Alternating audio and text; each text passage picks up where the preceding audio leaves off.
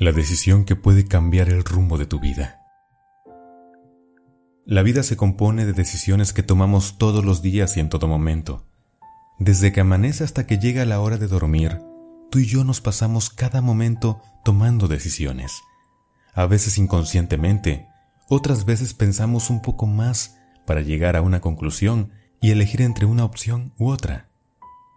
Hay decisiones que marcan nuestra vida y decisiones que cambian nuestra vida. Pero considero que hay una decisión que puede cambiar el rumbo de tu vida, sobre todo si lo que buscas es mejorar y tener un poco de esperanza en tu vivir. Sobre todo cuando ves que el camino por el que vas no es el camino indicado, que las cosas no están sucediendo como esperabas que fueran, y la vida te ha dejado de sonreír. Hemos llegado a preocuparnos por decisiones que no trascienden y hemos dejado por el suelo aquellas decisiones que deberíamos tomar como las más importantes en la vida. Aquellas decisiones que ponen en juego nuestra paz y felicidad.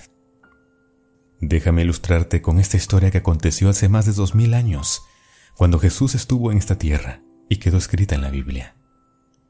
Un día Jesús iba a continuar su viaje, cuando vio a un hombre que se acercaba corriendo llegó con Jesús y se postró delante de él y le preguntó qué debía hacer para alcanzar la vida eterna. A lo que Jesús le contestó que debía guardar sus mandamientos.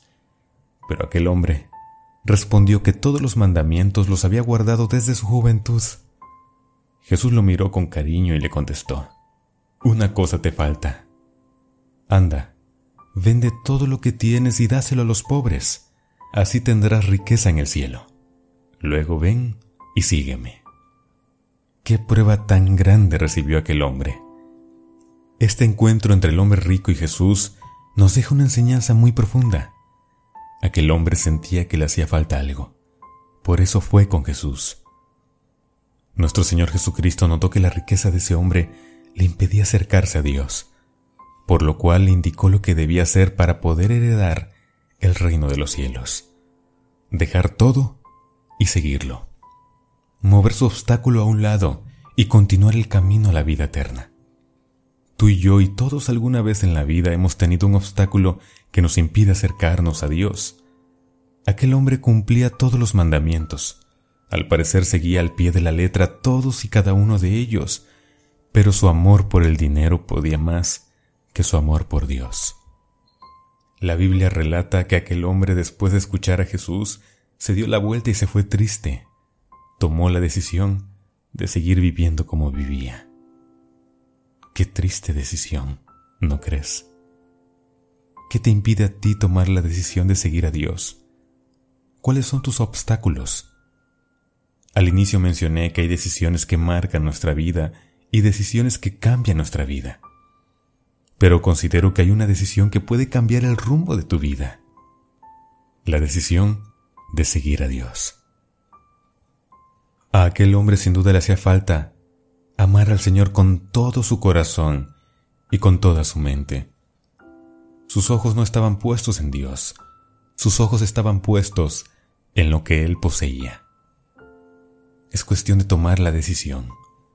Deberíamos preguntarnos, ¿qué hay entre nosotros y Dios? ¿Acaso amamos otra cosa antes que a nuestro Señor? ¿Qué piedra hay en tu camino, amigo, que te impida tomar la decisión de seguir a Dios?